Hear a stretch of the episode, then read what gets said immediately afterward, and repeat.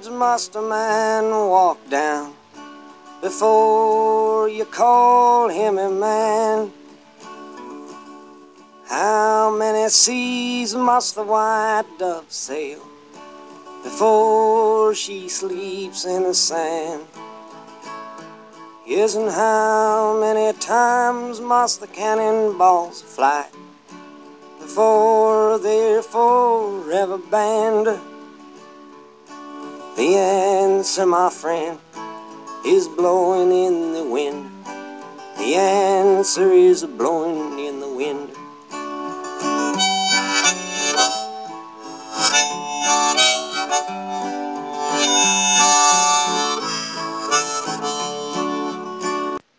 火炉旁，最好的位置永远留给说书人。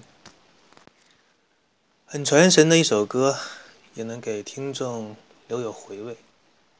一个男孩要走过多少人间的道路，才能够被称作男子汉？这些答案都飘逝在风中。来给大家讲一下曾经。很喜欢的一部连续剧。在讲完了《西游记》原著之后呢，开始给大家讲那一部深入人心的一部国产连续剧的当中的精品，也就是在一九八六年那个版本的《西游记》。就像这一期节目的标题一样，世界上重复最多的电视连续剧就是一九八六年这一版的《西游记》。据不完全的统计，这部连续剧被播放了至少三千次。一方面说明这个剧拍的确实是好，深受大家的欢迎；另一方面也说明我国国产连续剧实在是拿得出手的寥寥无几。当然，这个重播次数呢已被载入吉尼斯世界纪录。不管怎么说，作为一部连续剧来说，它能够历经三十年一直被观众喜爱。这部剧一定会有它的可圈可点之处。那么，在这一期节目呢，将与大家分享一下自己对这部剧的观点。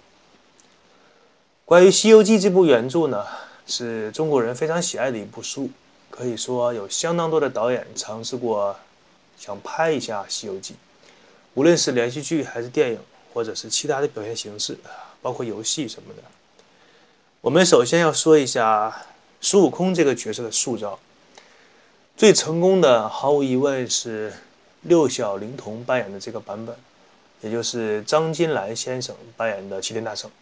很多时候呢，一提到《西游记》，如果你脑海当中会出现一个具体的人物，那恐怕就是张金来扮演的美猴王。这个就像是三国时期，你之前呢拜把子结义这个事情，人们会拜天拜地，但是三国时期过了之后。很多人在拜把兄弟的时候，就会拜刘关张，因为这三个人已经为异姓兄弟的结拜做出了表率，就像是张金来对孙悟空这个角色的诠释一样。但是就是这样一个成功的形象，张金来当初想扮演孙悟空的时候，八六版《西游记》的导演是不太同意的，换句话说，也就是没有看上这个演员。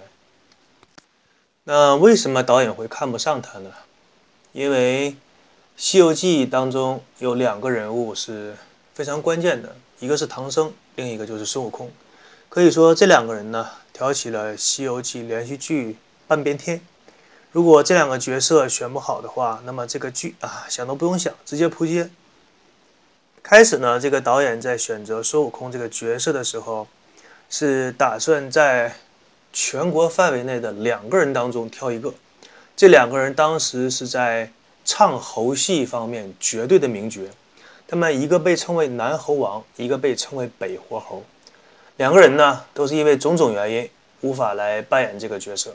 其中北活猴，也就是六小龄童的父亲，被称为六龄童。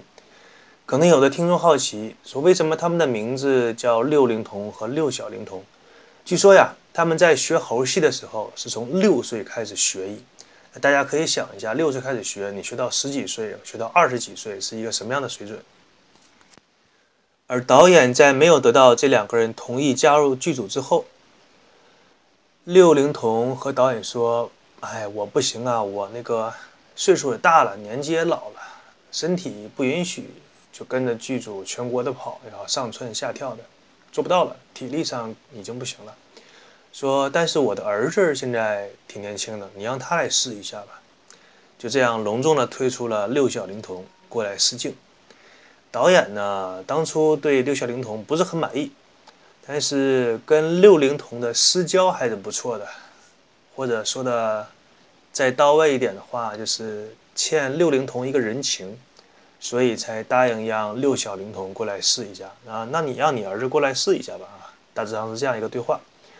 这个用现在的方法来说呢，用现在的一个表达方式来说，是走后门凭关系哎得到这个机会的。但是区别在于，六小龄童后来是靠着自己的实力。来争取到这个角色的。那当初导演为什么会觉得六小龄童他的能力不足以担当这个角色呢？首先，把六小龄童和他的父亲，包括跟另外一个人选比起来的话，确实在实力方面是有差距的，而且差的相当大。还有一个很重要的一点就是六小龄童他的视力不太好，是存在一些问题的。他的视力很差，差到什么程度呢？六百度的近视，外加两百度的散光，估计那个时候啊，也是他整天看电视，因为那个时候还没有什么隐形眼镜，所以在拍戏的时候，他拿着那个金箍棒嘛，经常会把他的对手打得头破血流的。另外，在扮演孙悟空的时候，化妆之后，除了他的身形动作以外，最能表达出孙悟空这个角色情绪的，就是他的眼神。他愤怒的眼神，他伤心的眼神，就全部要通过这个演员的眼睛来表现出来。所以这个角色的眼睛一定要很传神才可以。这也是导演为什么就不太看好六小龄童。那六六小龄童也知道这一点，他为了达到让自己的眼睛有神，进行了一些很自虐的训练。比如说，他会用自己的眼睛去盯着乒乓球去看，去追那个球在运动中的轨迹。练那个眼睛追求的速度。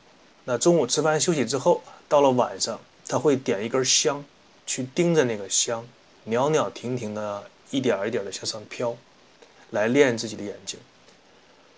俗话说得好啊，这个眼睛是人心里的窗户。有一些老人甚至喜欢说，眼是人的心苗。当一个演员把他的眼神练成了之后，他在人物的塑造方面会提升很大的一块。后来，六小龄童把眼神练到了一定程度之后，在《西游记》里的表现就开始可圈可点。比如说，唐僧在错怪他念紧箍咒的时候，那种情况，孙悟空的眼睛里流露出了那种委屈；跟自己的师兄弟道别的时候，眼睛里面流露出来的依依不舍；被压在五行山下，抬头看头上的飞鸟，那种渴望自由的眼神；看到妖怪，恨得咬牙切齿，想拿金箍棒一棒子把他打死。那种恨之入骨的眼神，还有他在大闹天宫威风凛凛的眼神，这些都要通过六小龄童的眼睛把这个角色给立起来。那么好奇的听众呢，可以去翻一下这部连续剧，看一下六小龄童他在这个连续剧里当中那种眼神的传达，绝对是一个相当高的程度。可以说啊，如果没有六小龄童下了这番苦功，是不能给大家塑造出这样一个精彩的齐天大圣。作为《西游记》这部书里的灵魂人物，孙悟空可以说被六小龄童诠释的栩栩如生。当然呢，作为这个演员本身，他的收益也是巨大的。无论是给皮鞋代名，还是说接各种各样的广告，以及相关一系列的收益，都是非常巨大的，足够的后半生衣食无忧了。那么在做节目的时候呢，我也希望我的听众可以更全方面、立体的来了解一个故事、一个人。六小龄童呢，他在孙悟空的塑造方面，大家都是有目共睹的。但是他身上也有一个很负面的东西，好奇的人呢可以去查阅一下。就是每当有记者采访他的时候，六小龄童趟着记者的面就直接说，在整部《西游记》的拍摄当中，没有使用任何一个替身，所有的危险动作全部由他自己一个人完成。这个相信智商大于零的听众都听得出来，绝对的假话。不要说在当时那样简陋和初级的摄影条件，即使是高科技非常发达的今天，有很多电脑可以制作的镜头，也有很多危险动作是需要替身演员来完成的。不是很理解为什么他会就说出这样一个低级的谎言，但相信他有自己的考量。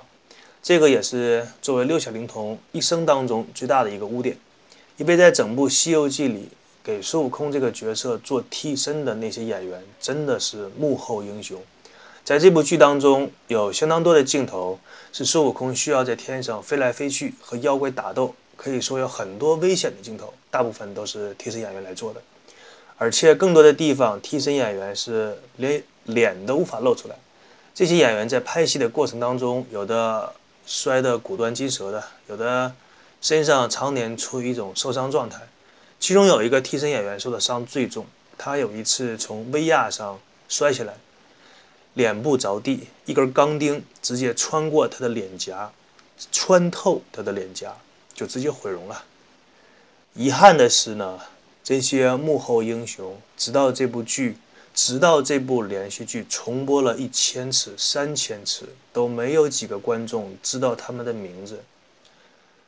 说实话，节目做到这里，还是有一些冲动，想去查一下这些替身的名字，给大家来说一下的。但是后来冷静下来想一想，没有必要。